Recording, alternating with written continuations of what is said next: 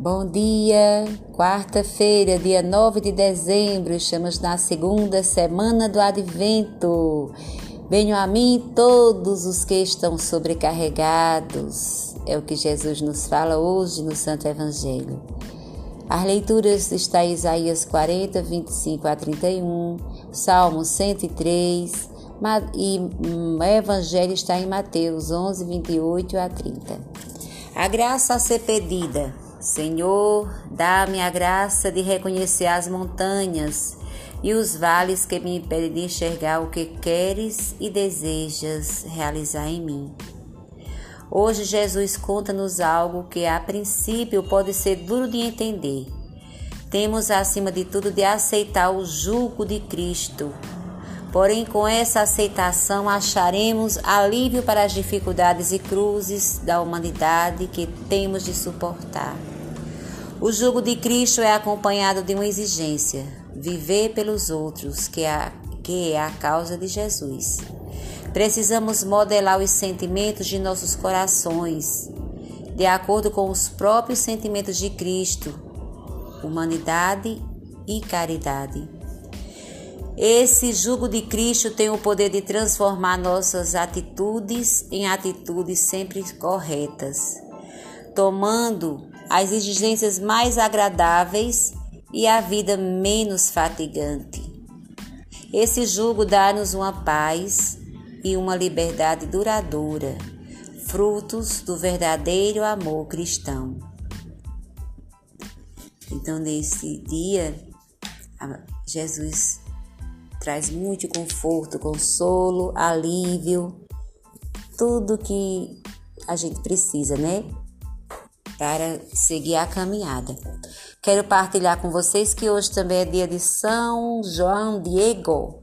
Quem tem a revista do Mensageiro na página 12 conta a bela história desse santo da igreja. Ele era um, um índio é, que não era escravo, era um camponês, fabricava esteiras e era casado, vivia com sua esposa, mas não teve filhos.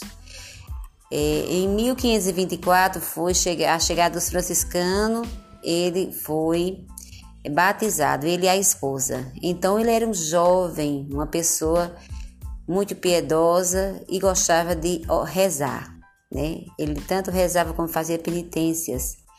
Olha só, ele caminhava 24 quilômetros para ouvir a palavra de Deus, indo da sua vila até a cidade do México. E isso saía de madrugadinha de casa para caminhar 24 quilômetros a pé para poder ouvir a palavra de Deus. Isso era uma penitência bela, né? Então depois ele perdeu a esposa, aí foi morar com o tio, diminuiu para 14 quilômetros a caminhada dele. E nessas caminhadas, no dia 9 de dezembro exatamente, por volta das três e meia, entre a vila e a montanha, ocorreu a primeira aparição de Nossa Senhora de Guadalupe, num lugar chamado Capelinha do Serrinho, onde a Virgem Maria o chamou em sua língua nativa, dizendo: João Dieguito, o mais humilde de meus filhos, meu filho caçula. A Virgem o encarregou de pedir ao bispo franciscano para cumprir uma para construir uma igreja no lugar da, da aparição. O bispo não se convenceu e ele de novo insistiu. No outro domingo insistiu e, e o bispo disse: Eu quero uma prova. Então, na terça-feira, dia 12 de dezembro, João Diego estava em a cidade quando a Virgem apareceu e o consolou. Em seguida, pediu que ele colhesse flores para ela no alto da colina de Tepeaque.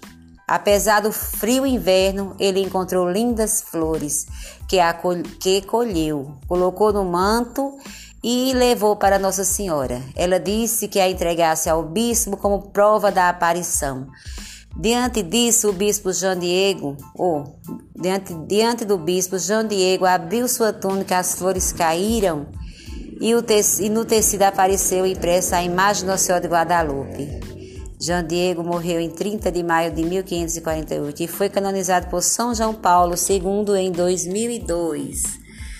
Rogai por nós, Santa Mãe de Deus, para que sejamos dignas das promessas de Cristo. São João Diego, rogai por nós. Coração divino de Jesus, sede nossa salvação. Imaculado coração de Maria, sede nossa proteção. Paz e bem, um dia santo, feliz, cheio da providência divina, confiando no, no na, o auxílio de Deus, dos anjos e santos.